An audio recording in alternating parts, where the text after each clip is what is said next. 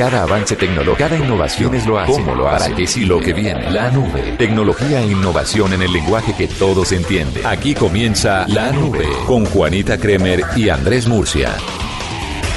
Hola, buenas noches, bienvenidos a una edición más de la nube. Es un placer acompañarlos con toda la tecnología, con la innovación, en el lenguaje que usted debe entender, sencillo, fácil, concreto eh, y muy ameno. Eso es lo que intentamos, ¿no? Exactamente, y además que hoy es miércoles, la mitad de la semana, carajo. ¿No es? Hoy es jueves, baby. Jueves. Jueves, vamos, métele No, ánimo. pero ¿sabes qué quiero decirte? ¿Qué semana tan difícil esta, tan larga? Es que le Yo voy a decir. que era miércoles. No, le voy a decir una cosa. Usted empezó mal la semana.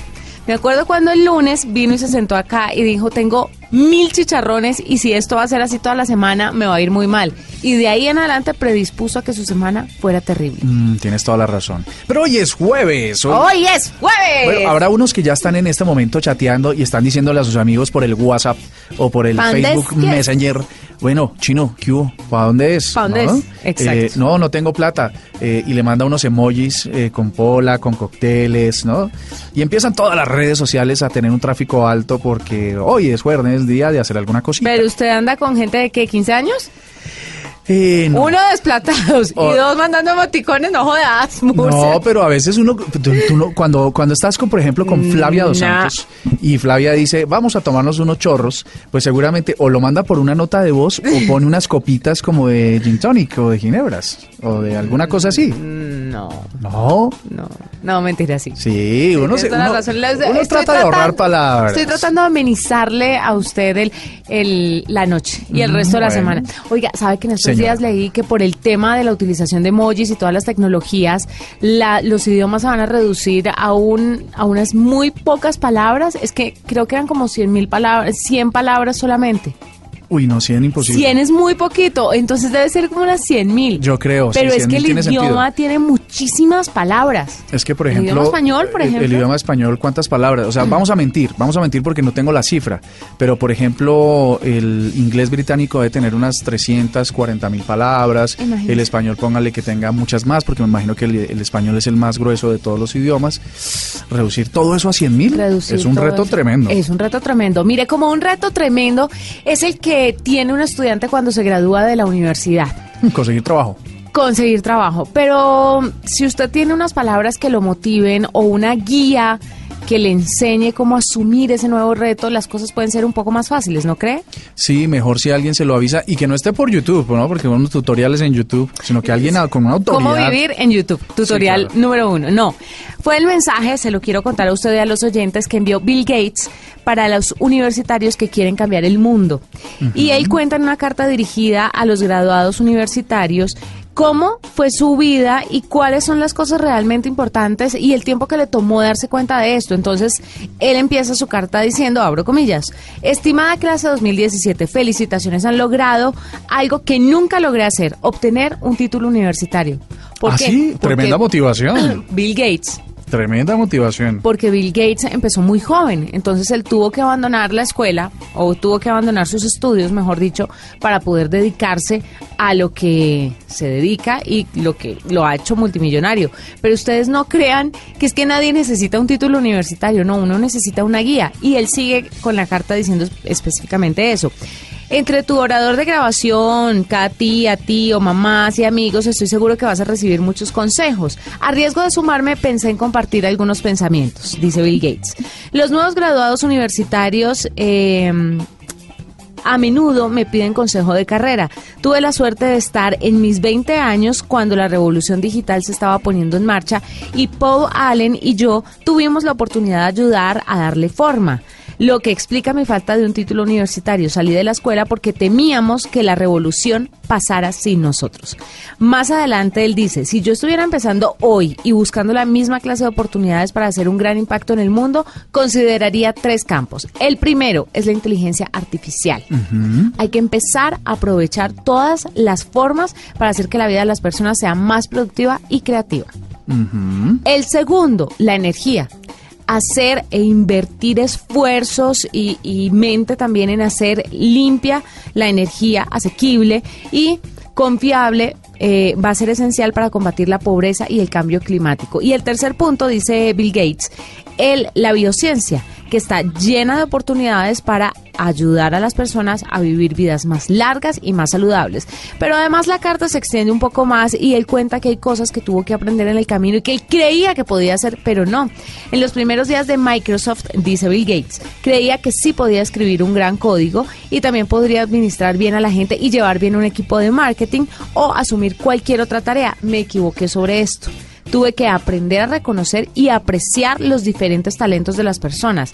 Háganlo cuanto antes, mejor, así su vida será rica. Y él cuenta que la inteligencia está, no, no está como uno la cree presente. Él, en la carta dice que él cree que la inteligencia es lo más importante, que él creía que la inteligencia era lo más importante, pero que la inteligencia estaba presente de muchas formas que uno no entendía. Entonces que había que aprender a valorar la inteligencia y las fortalezas de los demás. Habla mucho de la parte de relacionamiento social cómo las personas tienen que aprender a valorar eso para crear compañías y para ser exitosos en un futuro.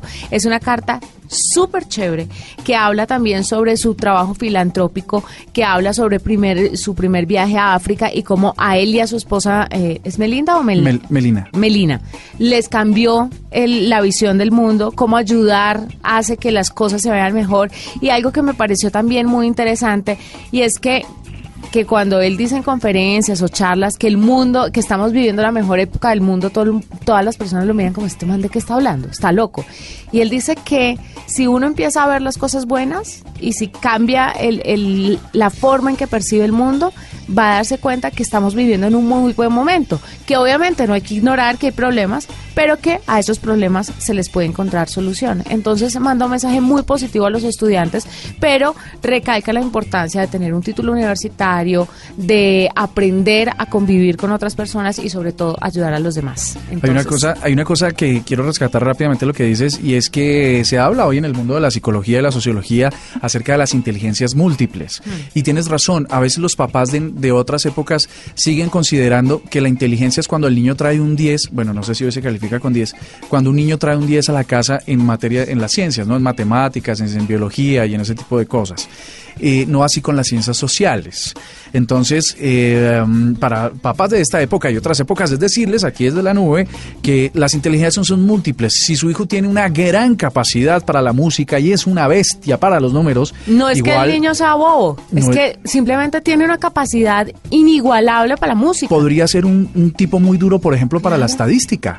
¿No? Porque quiere decir que comprende, que comprende muchísimas variables en, en una sola canción, digamos, en la ejecución de una sola canción. Entonces, la inteligencia no es solamente traer buenas notas a casa de, las ciencias básicas, sino ser absolutamente bueno en algo, ser apasionado en algo. Y creo que es un poco lo que recoge el señor Gates, esposo de Melina y, y dueño de esa, ¿cómo se llama esa empresa? Microsoft. Ahí está. Bueno, Juani, en esta línea, eh, más me parece chévere que a través de arroba Blue Tecnología, el numeral la nube, nuestros oyentes nos ayuden a discutir sobre esto y mañana vemos un poco las respuestas.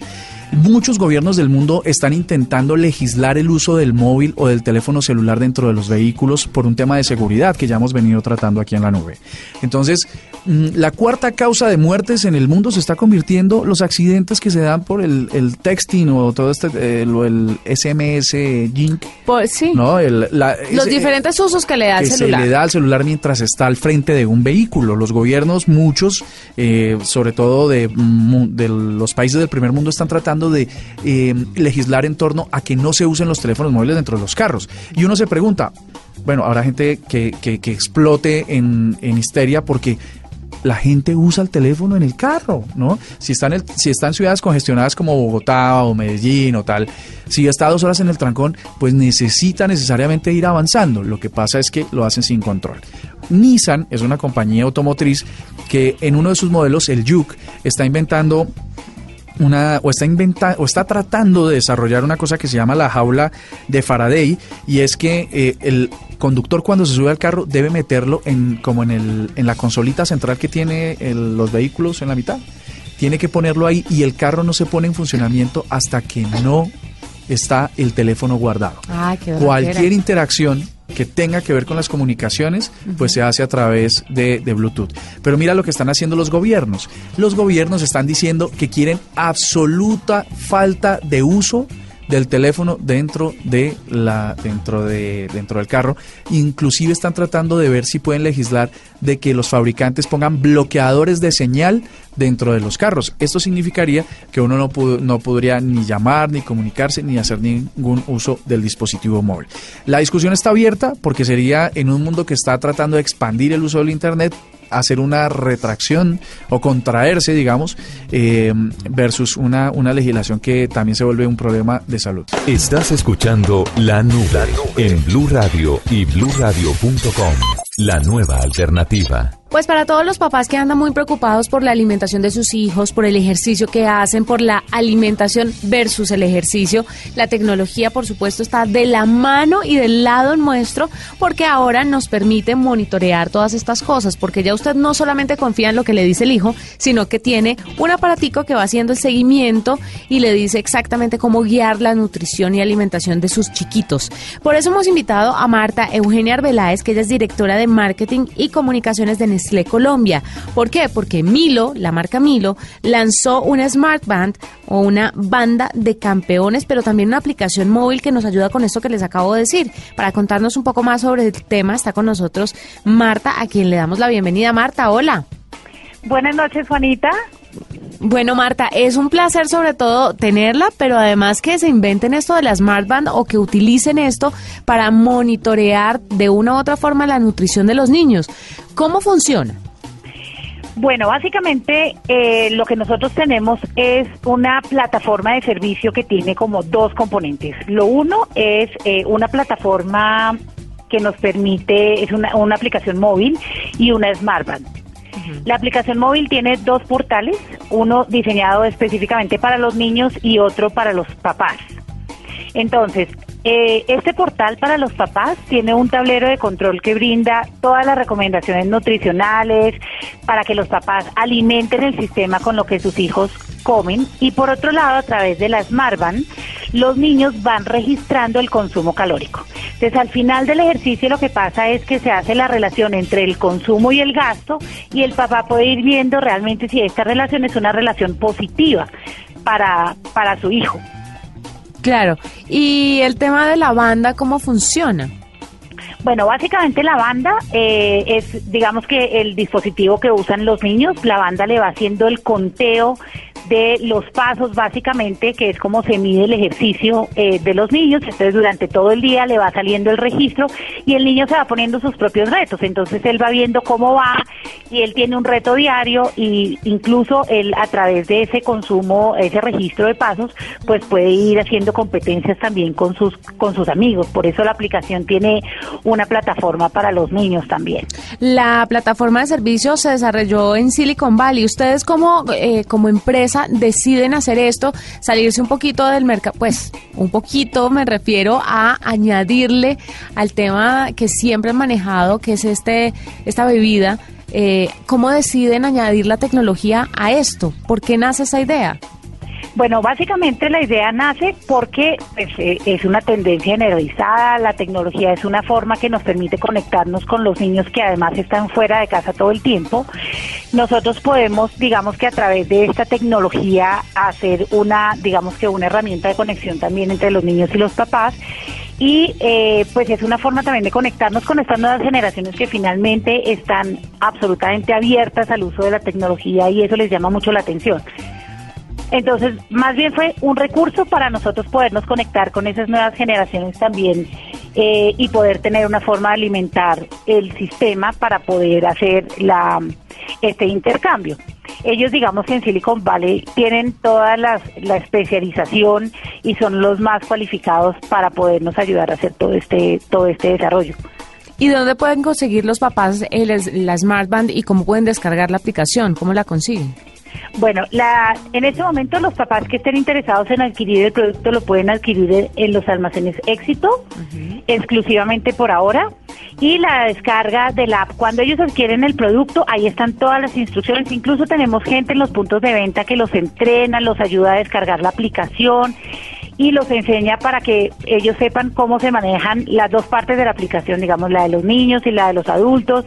Y el, el papá, digamos, eh, es, una, es una plataforma súper intuitiva que lo va llevando a uno a cómo se alimentan los, los, eh, los cómo se van ingresando los alimentos que el niño consume y demás.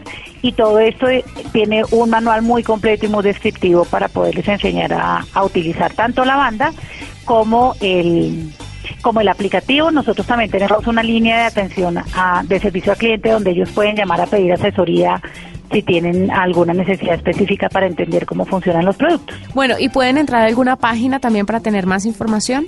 Sí, si entran a la página www.milo.com, ahí está, digamos que toda la instrucción también pueden entrar directamente a la página de Nestlé o llamar, como te dije, a nuestro número 018000 51 55 66. Bueno, fantástico. Pues Marta, muchas gracias por estar con nosotros. La iniciativa de añadir tecnología al tema de la nutrición de los niños me parece fascinante. Ojalá muchos papás puedan guiarse un poquito porque hay gente que eh, de una u otra forma le da un poco de desprestigio a algunas bebidas o algunos alimentos, pero lo que pasa es que no lo saben balancear. Entonces uno no puede mantener a un niño a punta de un solo alimento, pues porque obviamente va a ser nocivo, sea una fruta, sea una bebida chocolatada, sea un vaso de leche, hay que tener un balance perfecto y este tema de la tecnología ayuda muchísimo a que los niños se entrenen para alimentarse perfectamente, pero también ayuda a los papás para que estén tranquilos y eh, conscientes de lo que están dándole a sus pequeñitos. Claro que sí, esa es justamente la idea y nosotros estamos convencidos que este uso de esta tecnología como lenguaje común entre, digamos que los padres y los hijos nos va a ayudar, uno, a fortalecer todo el tema de los hábitos deportivos que al final es lo que nosotros queremos construir con ellos mm. y que a través de esta relación de padres y hijos y ese apoyo mutuo podamos cumplir esas metas y desafíos y esa adquisición de buenos hábitos alimenticios. Fantástico, muchas gracias por estar con nosotros, Marta. Juanita, muchísimas gracias a ustedes, espero que tengan una muy buena noche. Estás escuchando La Nube en Blue Radio y BlueRadio.com la nueva alternativa. Usted llegó bastante preocupado con Sí, señora, muy preocupado. Estoy demasiado preocupado. ¿Qué le pasó? Pues es que imagínate que esta semana cuando estuvimos hablando del WannaCry... WannaCry. Perdón, WannaCry.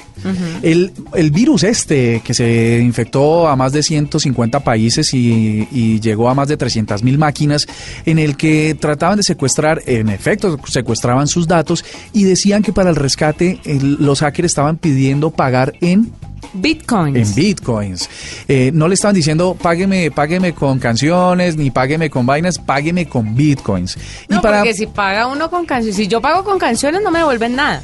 Claramente, entonces eh, tampoco una moneda rastreable como los pesos, los bolívares, que es una moneda muy fuerte, le dicen la, el bolívar fuerte, eh, o los dólares, o los euros, o los yenes. Querían que fuera en bitcoins. Y recordemos rápidamente que el bitcoin es una moneda virtual que está basada en la neutralidad de la red, que usa a todas las computadoras que transan con bitcoins en el mundo, que son muchísimas, para poder eh, evitar que la gente pueda manipular el flujo normal mal de, mm, pues, pues de las monedas y las transacciones. El Bitcoin es una moneda como cualquier otra, lo que pasa es que no está regulada, no hay un gobierno detrás, no hay un respaldo en oro, no hay un respaldo en títulos, en, en, commodities, no hay nada. Entonces, eh, simplemente la garantía de que es, un, es una criptografía de números y de transacciones que es segura. Pues imagínate cómo te cuento. Que no tiene un respaldo de un gobierno. No, no, no, tiene una cara, pero no por ello es insegura, digamos. ¿no? Ahí hay que este tema del Bitcoin es muy difícil. Ahí hay un debate, porque no porque no haya una cara detrás no significa que, que pues que esté respaldada eh, necesariamente, ¿no? Porque está respaldada sobre la neutralidad de la red. Entonces, digamos, para quienes confiamos, quienes confiamos en el avance que ha tenido el Internet, pues confiamos en que esto está absolutamente garantizado. No así, por ejemplo, la moneda de nuestros hermanos venezolanos, el bolívar fuerte. No pasa nada con esa moneda. Pero bueno. El tema en todo, es mi preocupación, Juan, y tiene que ver con que hubo unos malvados. Gente viva, el vivo Unos vivos, unos delincuentes que cogieron a los incautos que se dejaron em, estremecer un poco por la definición de la moneda y que con este tipo de cosas subía su valor, ¿no? Para hacer una comparación rápida, es como cuando uno compra bolsas, de, eh, acciones de Copetrol. Las compra a 10 pesos y espera que en 5 años pues eh, ya no sean a 10, sino sean a 50. Entonces uno se gana 40 por acción. Lo mismo está pasando con el Bitcoin y unos avivatos están diciendo, le están diciendo a la gente, venga, le vendo Bitcoins. ¿Cómo así? ¿Cómo así? Nadie puede vender bitcoins en Colombia. Además, para que les entreguen la plata, ¿y dónde están los bitcoins? ¿Y qué entregan? Correcto. ¿Códigos o papel? Seguramente le entregan, le entregan eh, Números X que nada que ver. Sí, alguna son bobada. transacciones o son cosas.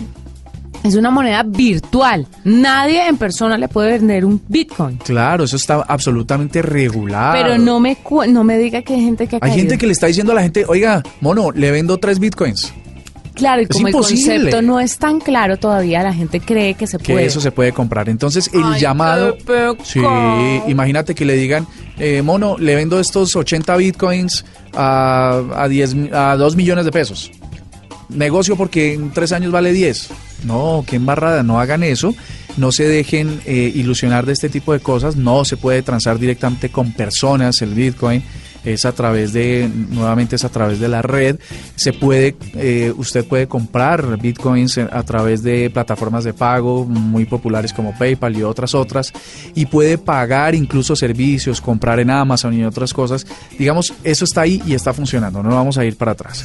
Lo cierto es que tengan cuidado, no se dejen estafar. No es posible comprar bitcoins al Nadie. mono que le está ofreciendo en la esquina Nadie. y nunca, mm, nunca Pero- saltarse la regla. Me- ¿Sabes cuál es la regla de oro con esto? Pero lo pueden. No compre barato porque le sale caro. Pero tengo una pregunta. ¿Le pueden vender por internet? O sea, si usted por internet me contacta a mí y me dice, Juanita, le tengo bitcoins, No. pero usted no tiene bitcoins. Tiene que ser una transacción a través de una plataforma de pagos. Que venda O bitcoins. algunos sistemas financieros, claramente. En o Colombia sea, una persona natural no puede vender bitcoins. No puede. Así como uno va y compra dólares y luego los vende cuando no puede, están más. No puede. Así que no se deje engañar. Denuncie. ¿Y a quién le denuncia uno eso? Pues esto sí, esto sí le ¿Está toca como al, al mono de la pila. Yo creo que no hay, no hay a quien ir a Tú y denunciar. los monos hoy están. Les toca, les toca básicamente evitar no dar papaya, no dejarse engañar por las cosas que suenan nuevas y eh, prometedoras y no lo son. Juani, pero a propósito de este tema que estamos tocando tan sensible y para que nos explique más bien cómo el Bitcoin se relaciona con el sistema financiero, pues hemos llamado a Juan Pablo Gómez, que es el presidente de Data IFX, una compañía aliada de Caracol Televisión, para que, para que nos ilustre un poco sobre esto. Pero hay una cosa que queremos dejarle claro a nuestros oyentes y es cuál es su relación con el sistema financiero. Hoy tenemos que hacer actos de fe eh, con el tema del Bitcoin porque no sabemos en dónde está. Digamos, es más fácil creer en el papel, en el billete, en la chequera, en el extracto. Pero, ¿cómo está eh, su relación con los sistemas financieros actuales? ¿Colombia está lista? ¿Podemos transar con Bitcoins? ¿Cómo funciona en el mundo? Bueno, el, tema de la incorporación de la banca tradicional a los bitcoins ya se está dando a través de la red tradicional y de una red solamente para bitcoins. Me explico, hay cajeros de bitcoins como el cajero que usted encuentra en la esquina, donde usted va con su billetera y saca plata, o le mete plata y compra bitcoins, Ajá. y es, y es dentro de la cuenta suya global.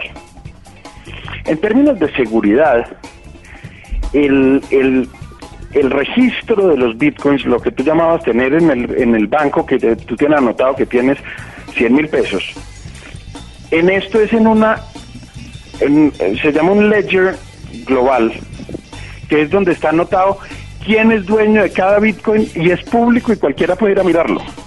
Ah, sí, ese, ese, ese, dato sí lo desconocíamos. O sea, todo el mundo tiene acceso a, a- a mi posesión. Lo que pasa es que Sí, yo puedo hacer anónimo a mi cuenta. tuya. Lo que no tienen acceso es a saber que esa billetera es tuya. Pero sí pueden saber que esa billetera que es tuya, que tiene eh, muchos números y muchas letras, tiene 1.3 bitcoins. Y tú puedes siempre revisarlo. Correcto. Y ese es el modelo, el modelo de blockchain, que es la tecnología que hay detrás. Al final del juego es un tema de criptografía y de descentralización de información, donde todo el mundo tiene la misma información y se vuelve imposible de hackear.